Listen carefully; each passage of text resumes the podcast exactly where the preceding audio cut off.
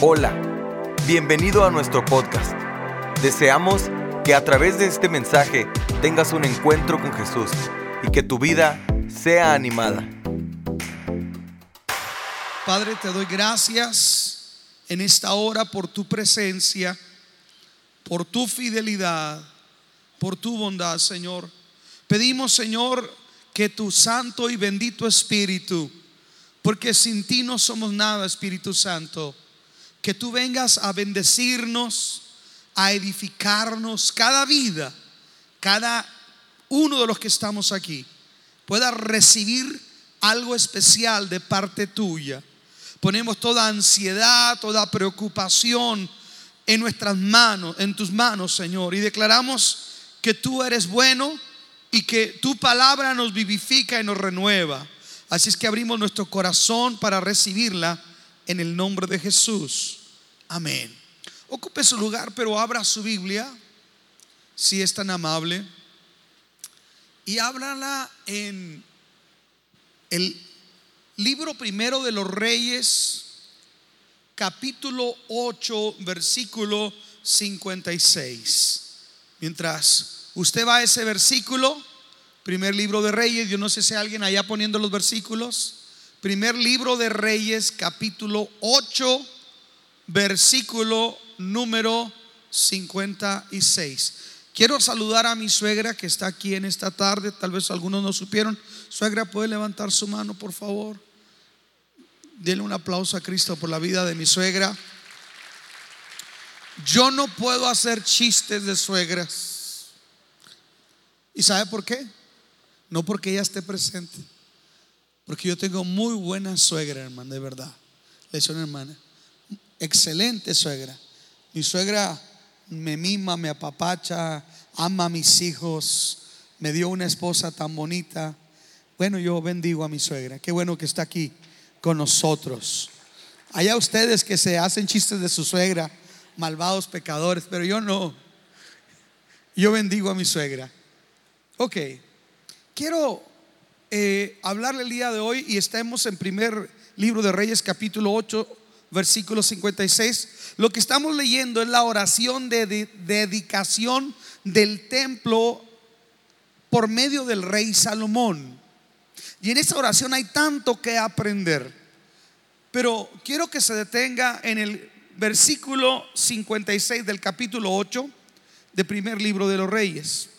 Dice el versículo 56, bendito sea Jehová. Alguien diga, bendito sea Jehová.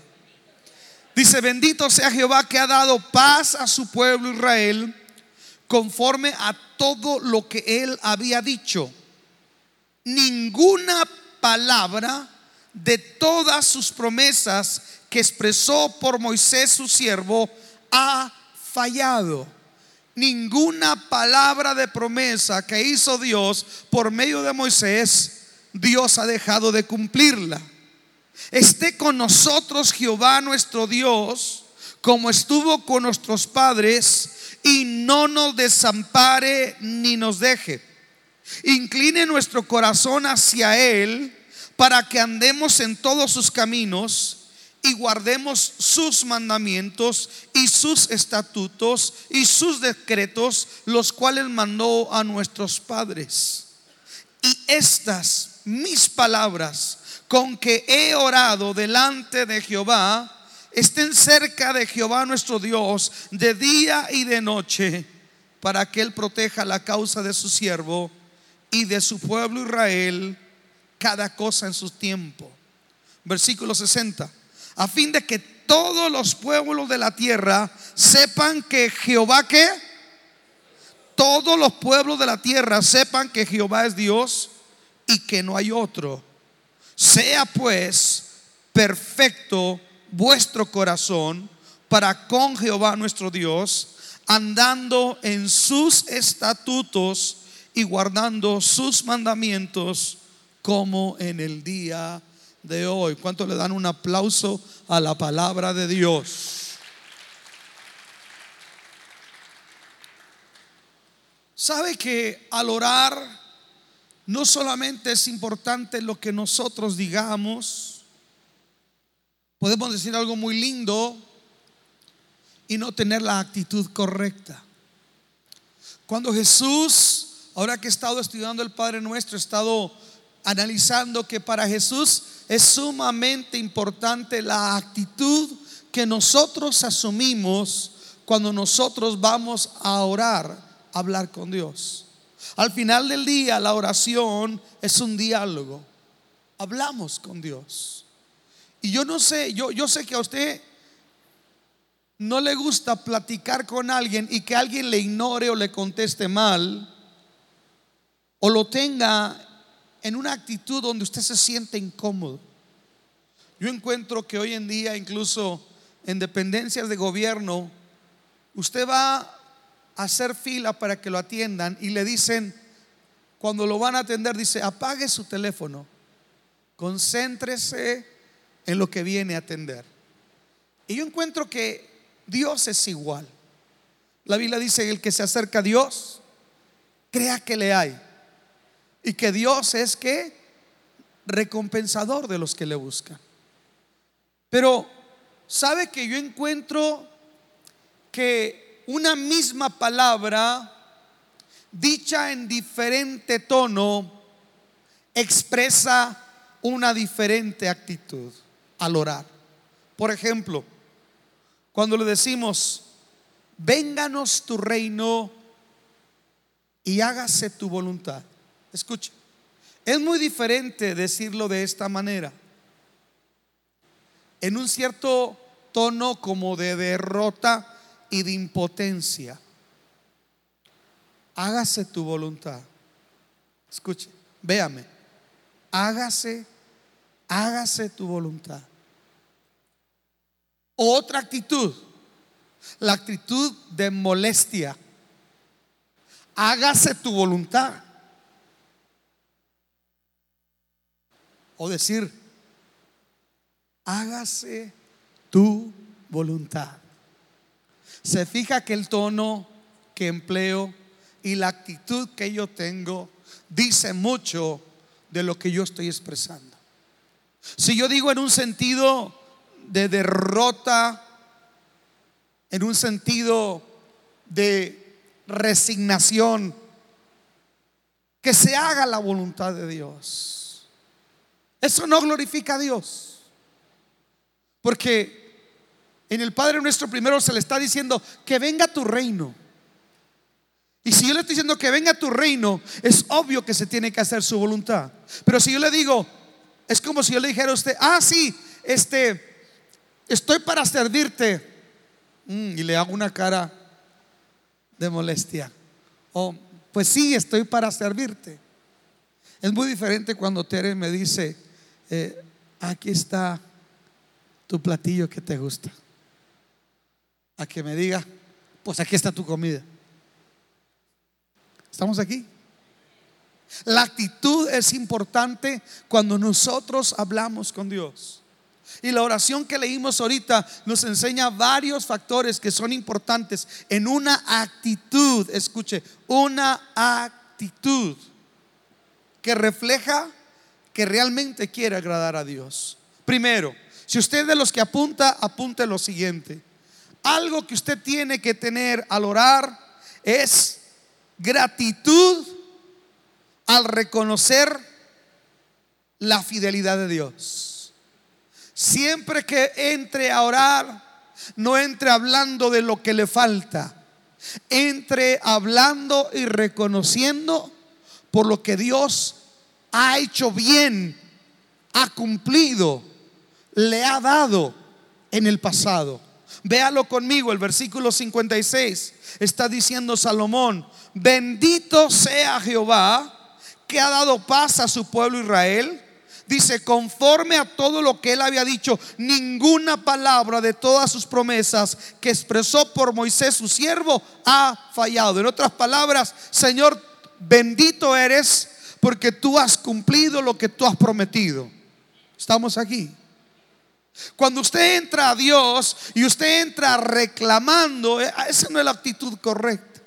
Tenemos que entrar bendiciéndolo, reconociendo que Dios ha sido fiel. Alguien dijo que al orar no tenemos que ver lo que nos falta, me mueve más la fe el voltear hacia atrás y reconocer que aunque en este momento pueda estar pasando por una dificultad, es bueno voltear para atrás y ver las bendiciones que Dios ha hecho en nuestra vida. El salmista decía, bendice alma mía Jehová y bendiga todo mi ser su santo nombre. Y decía, bendice alma mía a Jehová y no te olvides de ninguno de sus beneficios. Le hago una pregunta, ¿Dios le ha dado beneficios? ¿Dios ha cumplido promesas? ¿Dios le ha bendecido en el pasado? Entonces levante sus manos y diga, bendito sea Dios. Benditos, aunque ahorita pueda tener una necesidad, entro con una actitud de gratitud y de alabanza porque Dios ha sido bueno en el pasado. Alguien dele un aplauso a Jesús. Dios ha sido bueno en el pasado. Cuando yo volteo y veo el pasado fiel de Dios, me motiva a tener una actitud de confianza en que Dios va a obrar en mi presente. Estamos aquí. A veces solamente estamos enumerando lo que nos falta, las cosas negativas, pero usted tiene que entrar y decirle, aplicándolo a nuestra vida práctica, entrar y decirle, Señor, gracias porque diste tu vida en la cruz. Gracias porque tu palabra dice que no me escogiste, no te escogí yo a ti, sino que tú me escogiste a mí. Gracias porque tú has salvado mi vida, porque tú has perdonado mis pecados, porque tú has cambiado mi vida, aunque no soy perfecto, pero tú estás haciendo una transformación. Porque yo no sé si hay alguien aquí que Dios haya sanado alguna vez. Yo no sé si hay alguien aquí que Dios le haya suplido alguna vez. Yo no sé si hay alguien aquí que Dios te haya consolado en un momento de tristeza. Entonces, haz un momento de alabanza y vi bendito sea Dios. Porque todas sus promesas Dios las ha cumplido. Escuche. La segunda actitud que es importante al orar es esto. Algo que Dios ha estado tratando conmigo El sábado que el Señor ministraba mi vida, que yo les platicaba, que mi esposa y yo fuimos a una reunión y una persona que ni conocía nos ministró algo que Dios me decía, Luis, no te preocupes por esto, por aquello, con cosas que estaban en mi corazón y que me causaban preocupación. El Señor me dijo, entrégamelas, dámelas, dámelas. Y el Señor me decía esto, te quiero a ti. Quiero que tú me anheles a mí más que lo que esperas que yo te dé. Escuche esto. Muchas veces queremos la bendición, pero no queremos aquel que es la fuente de la bendición. Amamos el arroyo que trae el agua fresca pero no valoramos la fuente, que si ese arroyo está ahí es porque hay una fuente que está emanando. Muchas de las veces nosotros no valoramos esto. Tengo que valorar la presencia, tengo que anhelar la presencia, tengo que gozar la presencia de Dios. Quiero que vea conmigo el versículo 57. Salomón le dice al Señor, esté con nosotros Jehová nuestro Dios, esté con nosotros Jehová nuestro Dios, como estuvo con nuestros padres, y no nos desampare y nos deje. Él está diciendo que Dios esté con nosotros. De eso se trata.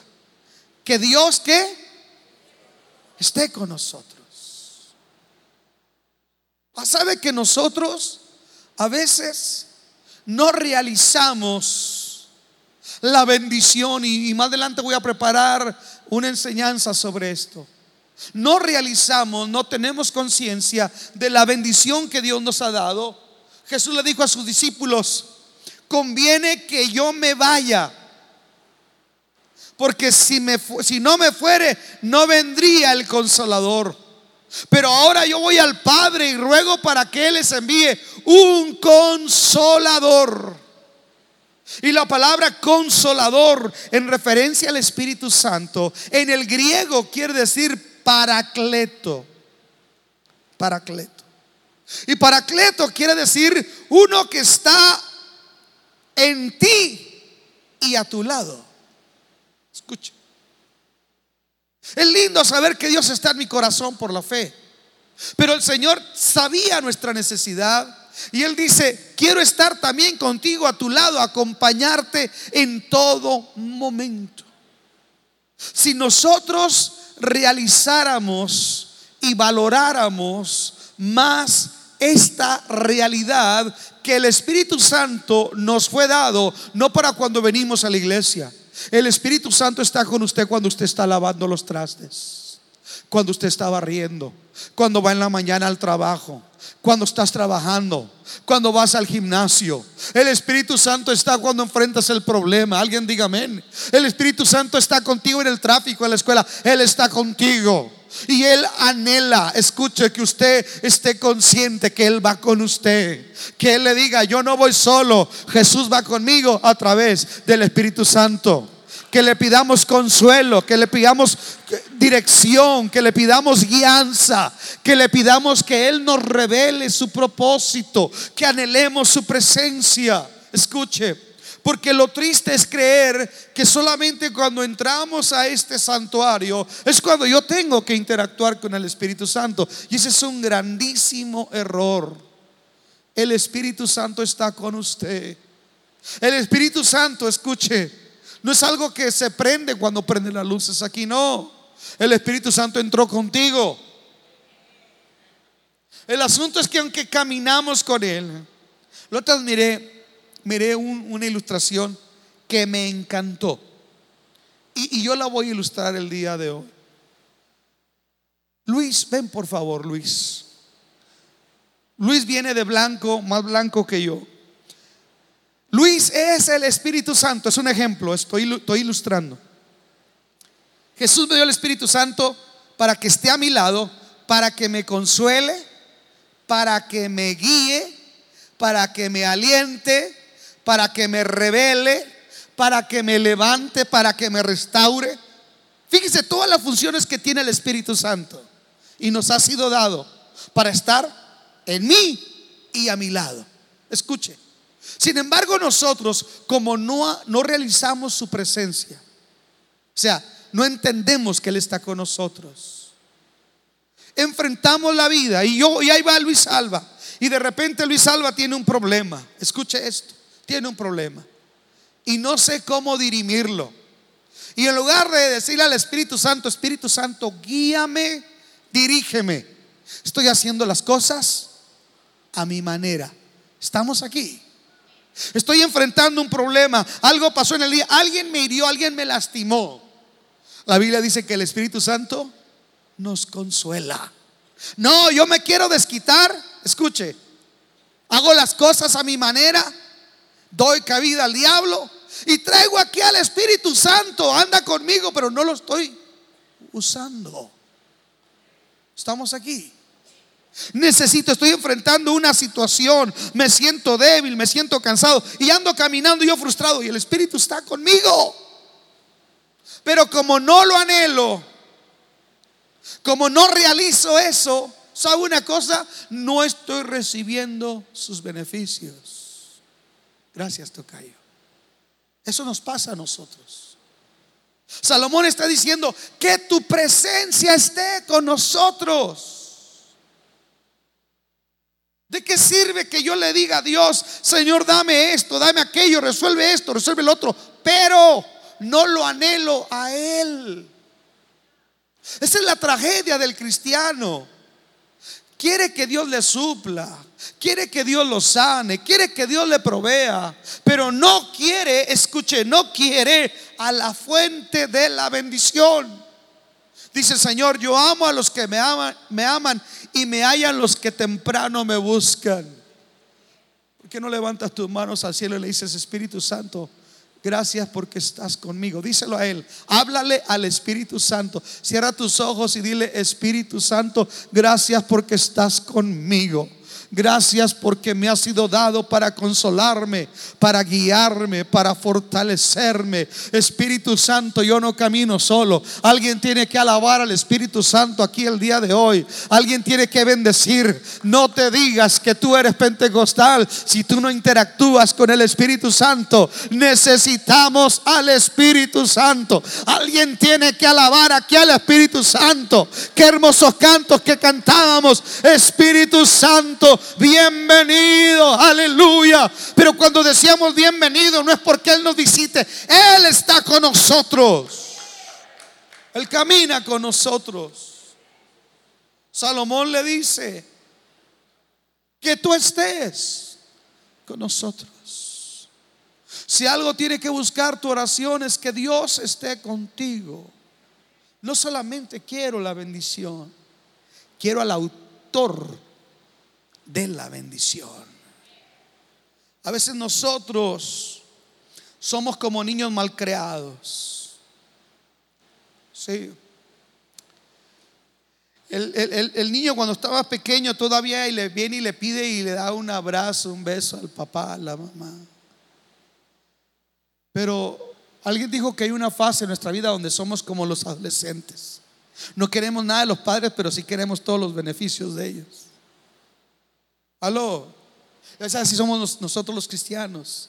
Queremos que Dios nos dé todo, pero no queremos su presencia. Moisés le dijo, si tu presencia no ha de ir con nosotros, no nos hagas avanzar. Cuando David peca, David miró cuando Saúl pecó y Saúl fue atormentado por un espíritu inmundo porque el espíritu de Dios se apartó de él. Tenía tenía su manto de seda como rey, su corona preciosa, tenía lujos, tenía todo, pero no tenía el Espíritu Santo. David era atormentado.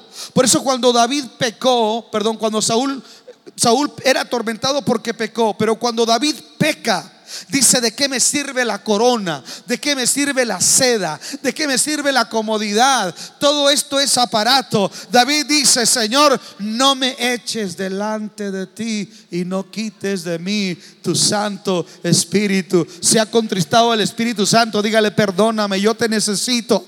El Espíritu Santo en nuestra vida es victoria, amados hermanos. ¿Sabe qué otra cosa es importante?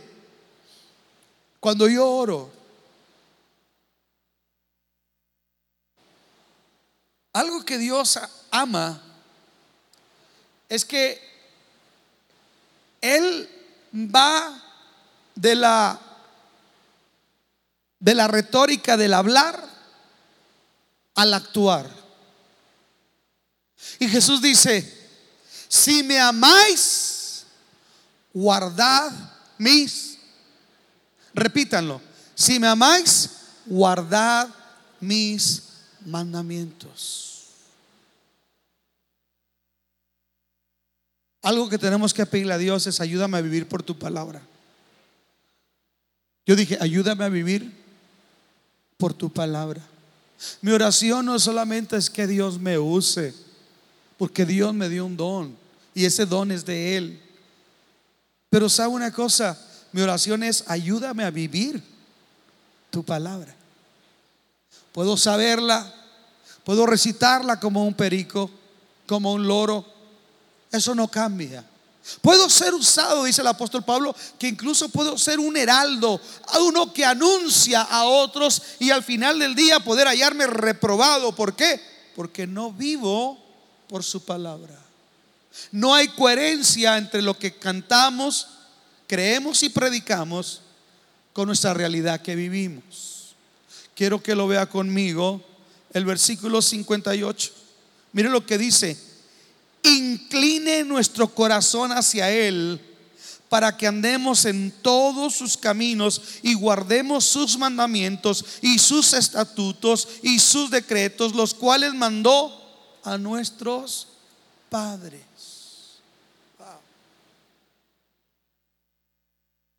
¿Sabe cuál es la oración más poderosa que yo puedo hacer? Te rindo mi vida, Jesús. Crucifico mi carne. Gobiername, dirige mis pasos, inclina mi corazón hacia ti. Alguien dígame. Porque, escuche, algo que Dios quiere formar en la oración es carácter. O sea, usted puede hablar en lenguas, en la presencia de Dios. Es lindo. Usted puede brincar. Usted puede caerse, levantarse. Si quiere, hasta échese una maroma. Pero sabe una cosa, si usted y yo no vivimos por lo que creemos, entonces somos gente que solamente tiene conocimiento o tiene un talento, pero no tiene carácter. Repita conmigo, la oración moldea el carácter del cristiano. Repítalo conmigo. La oración moldea el carácter del cristiano. Y algo que tenemos que decirle al Señor, señores, inclina mi corazón hacia tu camino, hacia tu palabra. Porque a veces es difícil. Porque va a haber a veces conflictos, luchas. Vas a batallar para perdonar a alguien. ¿Alguno de ustedes ha batallado para perdonar alguna vez?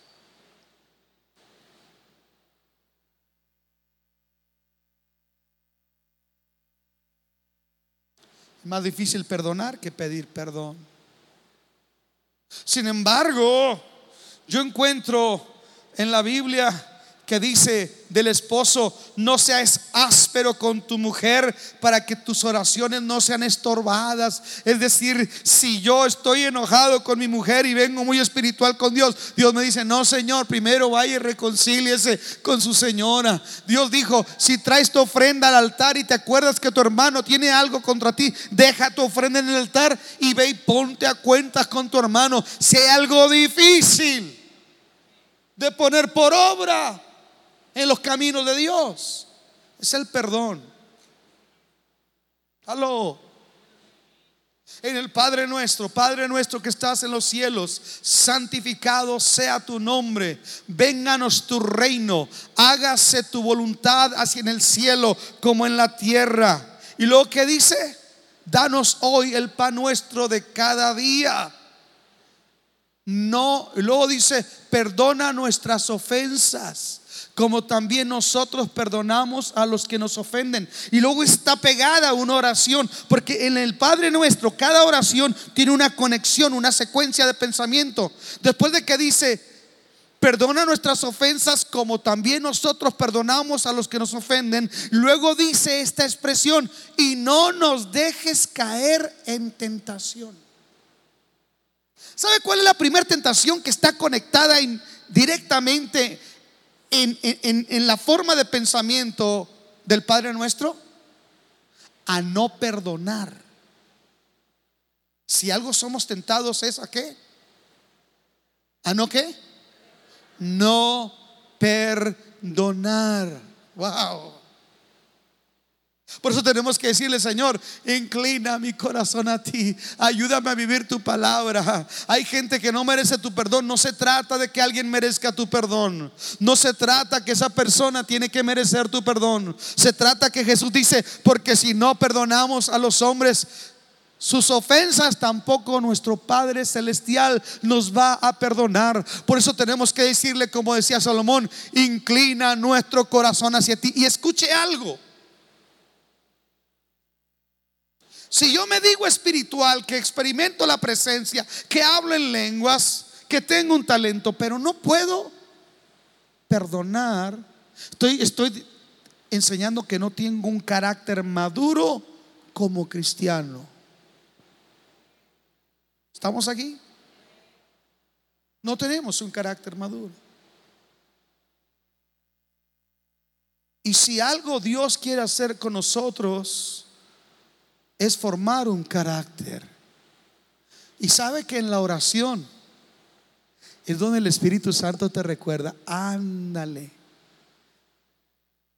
¿cómo están tus cuentas con fulano, con merengano? ¿Verdad que eso hace el Espíritu Santo en la oración? ¿Sí o no, señores y señoras? Porque quien diga, no, a mí no me vas a hablar en lengua, no, usted está emocionado. El Espíritu Santo nos redarguye, nos guía toda verdad y nos guía toda justicia.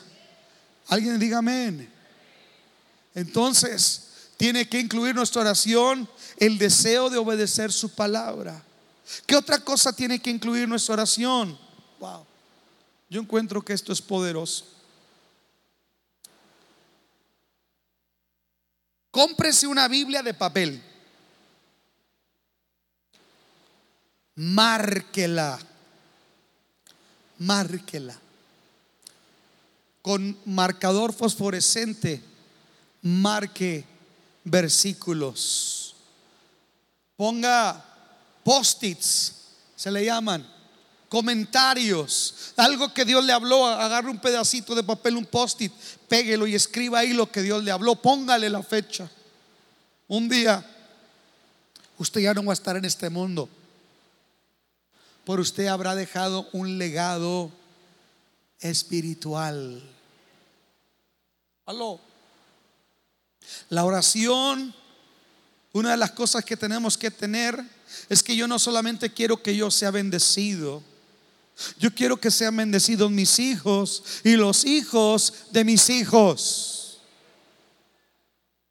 Ahorita tal vez a mis hijos no les preocupa mucho, no les interesa mucho mis bosquejarios o mi Biblia.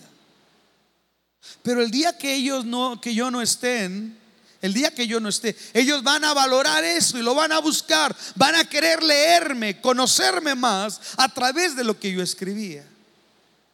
Un día, parece que fue Lorena Vargas, sí, Lore, que pusiste algo de la Biblia de tu abuelita, ¿verdad?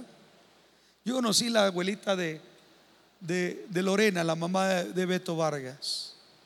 Fuimos diáconos juntos en la iglesia que nos congregábamos. Y era una mujer de Dios, una mujer de oración. Siempre que estaba predicando, esa gente que siempre estaba apuntando. Y Lorena puso ahí algo que se encontró de su abuelita y tenía un comentario, no sé si era un post-it no sé qué tenía, y mencionaba algo que yo había predicado. ¿Cómo se siente Lorena encontrarse con eso? Con lo que abuelita comentaba, con, con todas esas bendiciones. Hay un legado, hay una riqueza invaluable. Hubo muchas oraciones de tu abuela por ti, por tus tíos. Ella oró por usted, por sus hijos, por, por sus nietos y hasta por sus bisnietos. Escuche. Tenemos que aprender a dejar un legado en la oración y bendecir nuestras generaciones. Quiero que lo vea conmigo. Versículo 59 dice, y estas palabras con que he orado delante de Jehová estén cerca de Jehová nuestro Dios de día y de noche, para que Él proteja la causa de su siervo y de su pueblo Israel cada cosa en su tiempo. En otras palabras, quiero que esta oración trascienda, toque vidas, marque vidas, la vida de nuestra familia Alguien aquí tiene que levantar sus manos el día de hoy y decirle, Señor, gracias porque eres mi Dios.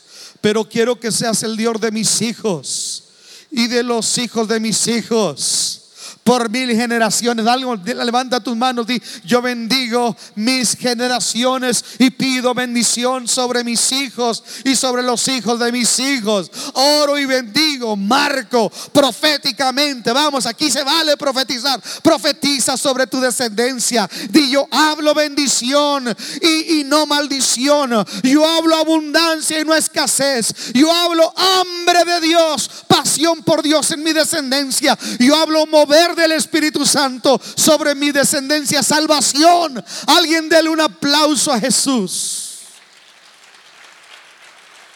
Tenemos que orar intencionalmente. Que Él sea nuestro Dios, aunque no tenga hijos ahorita. Aunque sea soltera, escucha, aunque sea soltera, Padre, te doy gracias por mi esposo, por ese hombre de Dios. Aunque no tenga novio, Tú estás orando y ya Dios lo está preparando allá. Alguien, dígame. Dios está preparando el corazón de William Levy para que se convierta. Amén. Mírala. Amén, tencha. Amén. Amén. Quinto, procure que otros conozcan a Dios a través de su oración. Y ya cuando estoy hablando de otros, no estoy hablando ya de tu descendencia. Es que tu oración, escuche, diga conmigo, oración es visitación divina. Repítalo conmigo, oración es visitación divina. Se me olvidó saludar a mi hermana María Marilis, hermosa. ¿No me trajo tamales?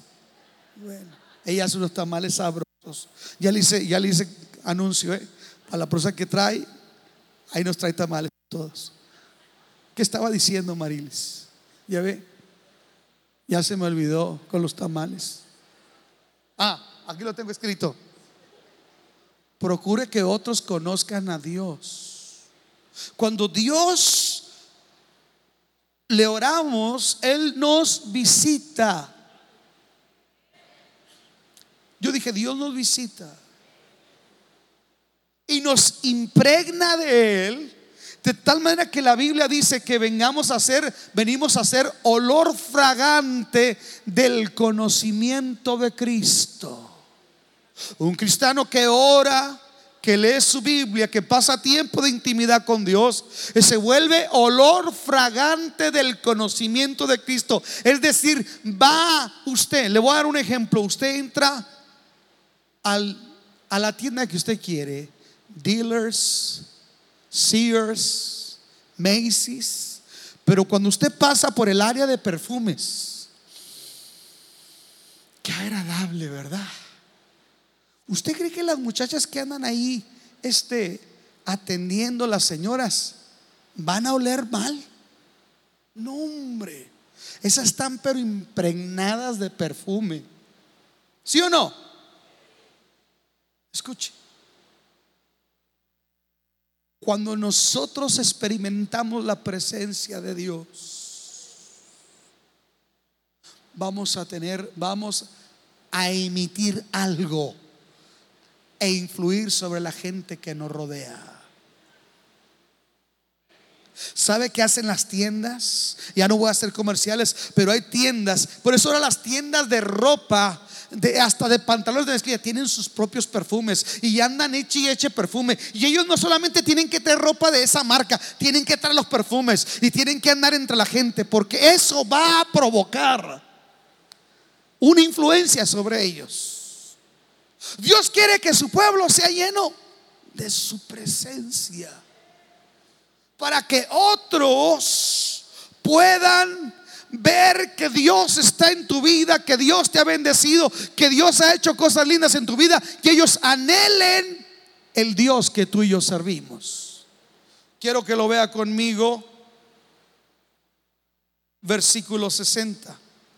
Dice, a fin de que todos los pueblos de la tierra sepan que Jehová es Dios y que qué y que no hay otro. Wow.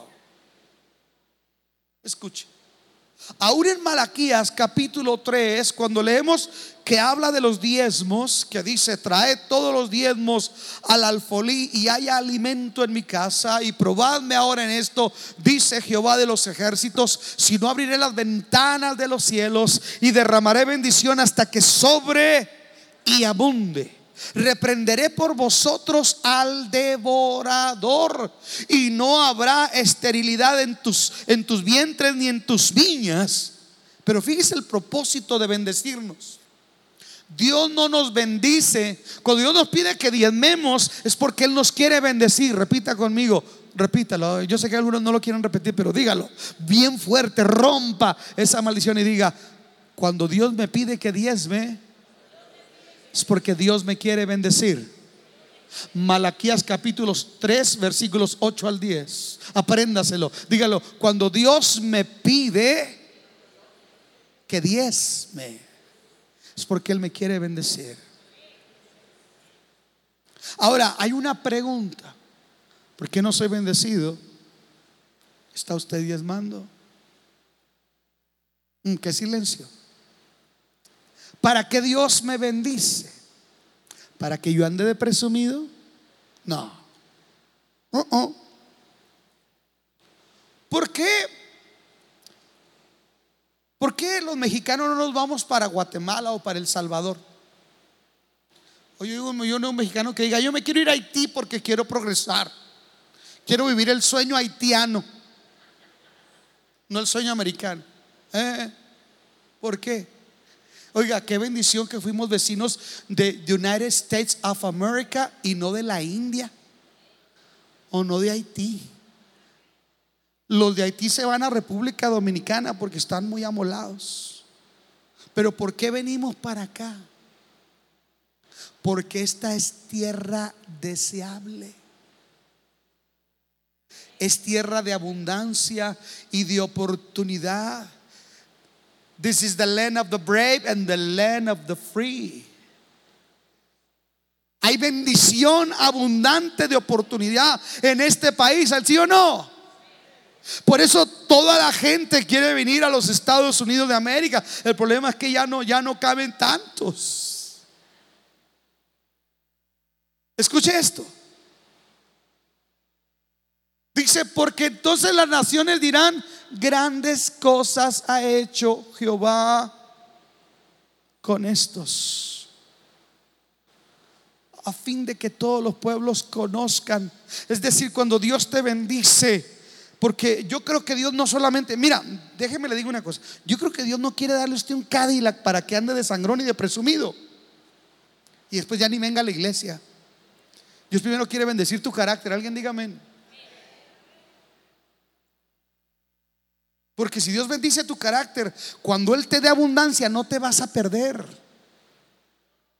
Si así poquito les llega el Incantex, se pierden. Pues ahora que Dios le diera de verdad. Alguien diga amén. Yo he conocido gente súper bendecida y la gente más sencilla. Y he conocido hermanos que Dios les dio un poquito y ya se sienten la trompa del tren. Bueno, en esta iglesia no. Allá los pastores me, platican de otras iglesias, porque aquí todos somos bien humildes, de verdad, hermanos. Dios primero te prepara el corazón y Dios te bendice para que aún tu abundancia, alguien diga abundancia, aún la bendición de Dios no es para que tú y yo nos jactemos, es para que la gente diga, ah, grandes cosas ha hecho. Oiga, comadre, ¿cómo le hace? Si antes no le, no le alcanzaba la quincena, mírela, ahora hasta trae su hammer de la Alameda. pero trae su hammer. Alguien diga amén. Ahora anda bien guapa, ahora se ve bien bendecida. Dice, sí, sabes una cosa, porque he aprendido un principio que dice buscar primeramente el reino de Dios y su justicia. Y todas las demás cosas me serán añadidas. Ya no busco añadiduras, ya busco aquel que da todas las añadiduras, aquel que es la presencia misma, la fuente de todo perfecto y de toda buena dádiva. Entonces, tu abundancia. Tu abundancia es para que la gente diga, wow. Yo no sé cuántos de ustedes han tenido patrones anglos bendecidos, hermano. ¿Cuántos han sido bendecidos por anglos? Qué bonito. Tenemos que reconocerlo, hermano. Si algo tiene el anglo es que es generoso porque en sus, en sus genealogías mayormente han sido cristianos. Es cierto, ahorita hay una descomposición, un racismo, un supremacismo, una distorsión, pero el anglo originalmente es cristiano y es generoso y es bendecido para bendecir. Cuando hay un desastre, ¿cuál es la nación que primeramente manda, luego luego ayuda? ¿Cuál? Estados Unidos. Por eso es bendecido. Qué bonito es que cuando hay necesidad, usted sea el primero que diga, no se apure, comadre, ahí le va la bendición. Entonces ellos van a ver la bendición y usted, porque no, no es lo mismo decirle a alguien, pues vengo a orar por usted, comadre, porque sé que está bien amolada a, a venir, sacar una ofrenda y decirle, ¿sabe qué, comadrita? Mire, tenga en el nombre de Jesús esta ofrenda. Ah, ¿Me permite orar por usted? ¿Sería cómo cambia? Aló. Quiero terminar con este último aspecto que tiene que procurar nuestra oración. Y es que, aunque usted y yo crezcamos espiritualmente y, y seamos bendecidos económicamente, tenemos que cuidar las intenciones de nuestro corazón. Aló. Cuidar las intenciones de nuestro corazón. Versículo 61. Y con este término, con este término. Sea pues perfecto vuestro corazón para con Jehová nuestro Dios, andando en sus estatutos y guardando sus mandamientos como el día de hoy. Sea perfecto vuestro corazón. Mire qué, qué maravilloso es cuando usted ya es bendecido. Cuando usted sabe que Dios le usa. ¿Cuántos Dios les ha dado un talento? Levanten su. Ay, los demás, todos los demás somos que inspiración de Paquita, inútiles. Usted tiene un don, sea espiritual o una habilidad natural. ¿Cuántos tienen un don o un talento de parte de Dios? Escuche. Y qué bonito es que usted ha crecido, ha madurado, tiene una actitud humilde, no es jactancioso y tiene un corazón íntegro. Un corazón la Biblia lo llama perfecto en un sentido relativo, aludiendo a una buena actitud de humildad. Se dice que un día un hombre se le descompuso su carro y estaba batallando ahí para echarlo a andar el carro. Estaba batallando. Y dice que de repente se acercó un hombre muy amablemente. Le dijo, caballero, necesita ayuda. Puedo ayudarle. Aquel hombre, con la arrogancia, ¿quién le dijo que yo necesito ayuda? No, yo, yo, yo lo arreglo, no se puede, no se preocupe, gracias. Pasó todo el día, estaba cayendo el sol y volvió a pasar aquel hombre ahora de regreso y le dijo, caballero, ¿me permite ayudarlo? Si yo no he podido en todo el día arreglarlo, le contesta el otro hombre, ¿cómo usted me va a ayudar? Dice, es que yo lo diseñé. Soy Henry Ford. Yo lo diseñé. Si usted me permite, en un abrir y cerrar de ojos, yo reparo su carro. Qué maravilloso. Es cuando ya tenemos un don, un talento, hemos sido bendecidos. Yo le digo a mis hijos estas palabras siempre, hijos, en la vida van a llegar muchas bendiciones. Me da, mi gozo es verlos servir a Dios. Ese es, ese es mi pago. Pero yo sé que a ellos Dios los va a bendecir más que a mí. Sé que a Edwin, a Abraham, a Stephanie, a Alexia, a Benji, a mis nueras, a mis nietos, yo sé que Dios los va a bendecir mucho más que a mí. Llegará el día, Stephanie, que va a haber muchas cosas que hoy faltan. Va a llegar ese día yo creo que he venido pavimentando un, una carretera para que ustedes corran por ella. Pero qué lindo va a saber y qué lindo va a ser, aleluya. Y esto tiene sentido bíblico.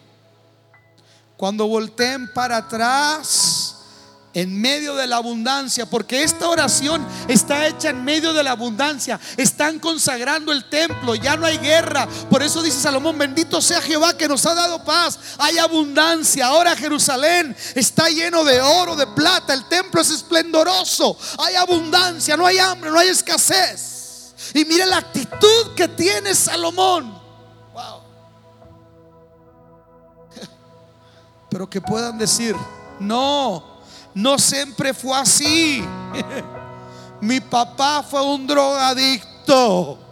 Sí, mi papá fue un drogadicto no tenía que hacer con su vida, pero un día la bendita gracia de Jesús le alcanzó, lo transformó, lo hizo un siervo de Dios. Mi papá aprendió a amar la presencia de Dios, a hacer su voluntad, fue formado, fue probado, fue afligido mucho de lo que hemos cosechado provino de un principio pequeño.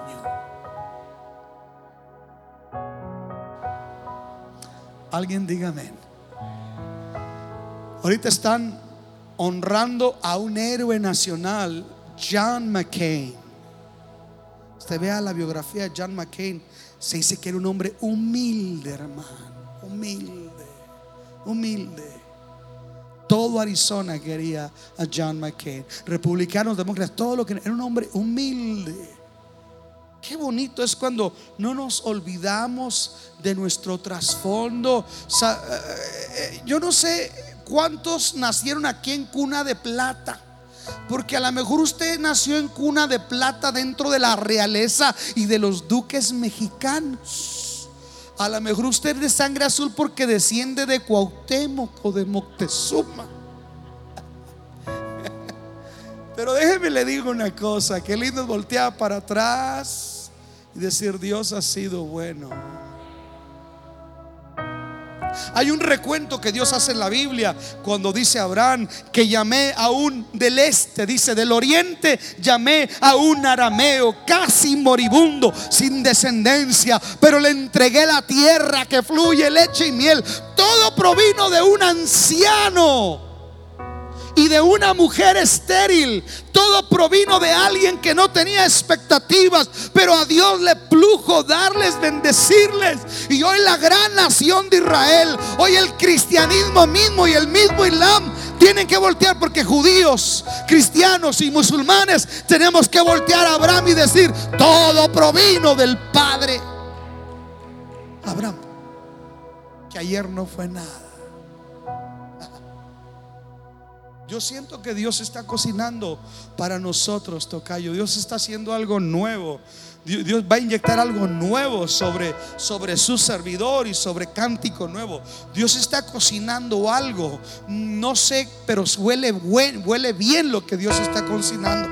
Viene bendición tremenda sobre nosotros, sobre nuestras familias, sobre nuestra iglesia. Porque la aflicción y el quebrantamiento es la antesala de preparar un carácter para mantener la cordura ante la bendición y la honra que Dios nos quiere dar. Aleluya. Pero que cuando seamos bendecidos, a veces por mi oficina pasan gente de comedores, de centros de rehabilitación, y pasa gente necesitada que yo no toco la trompeta, se lo digo ahorita porque es necesario. Pero que apoyamos como iglesia. Esos los muchachos me han dicho, oye papá, y, y si lo usará bien esa gente, ese dinero, esa ofrenda que le estás dando. pues no, no, no tengo totalmente garantía. Sé que le dan de comer a los niños, hijos, sé que, que lo usan en la obra de Dios. Pero ¿por qué lo haces? Papá, ¿por qué? ¿Por qué consideras tanto al hermano Galindo? ¿Por qué tú, por qué tú, por qué tú bendices a los que vienen y nos predican? ¿Por qué los bendices? ¿Por qué no eres como esas iglesias tacañas que les dan 60, 50 dólares a un predicador? ¿Por qué tú los bendices, papá? Me dijo, porque yo fui evangelista. Y me tocó iglesias que me mandaron ¿Cuál es el, eh, el 10 de gloria? El que dice firmes y adelante, huestes de la fe. Hubo iglesias, yo venía y predicaba unas iglesias, perdóneme la palabra, más mezquinas y miserables. Ahí en la Alameda, hasta el día de hoy están cinco pelones ahí y se están cayendo esos templos porque nunca aprendieron a honrar. Pero como yo ya pasé por allá, yo sé de dónde vengo. Hoy parezco Justin Bieber. Me dijo un argentino, y vos pareces italiano. Dije, no, no seas mentiroso. Yo sé de dónde vengo, como dijo Cantinflas. Yo soy pueblo y para el pueblo. Yo soy raza, bendecido, lavado con la sangre de Jesús, nacido, criado, malcriado y recreado en Ciudad Juárez. Alguien diga amén. Mi primer Wet n Wild fue el chorro, ahí en la Bellavista, ahí en el río. Alguien diga aleluya, no se me olvida. Por eso cuando he estado allá en Washington, D.C., en la Casa Blanca, allá en el Capitolio con los príncipes, siempre digo, bendito sea Dios. Bendito sea Dios. Y tenemos que mantener una actitud de un corazón humilde, porque Dios habita con el humilde y con el contrito de corazón, pero Él resiste a los soberbios. Reciben esta palabra. Póngase de pie, denle un aplauso a Jesús. Deseamos que Dios haya hablado a tu vida de una forma especial. Si deseas saber más sobre este ministerio, visita nuestra página www.canticonuevo.tv y nuestras redes sociales Cántico Nuevo EP. Y recuerda, tus mejores días están por venir.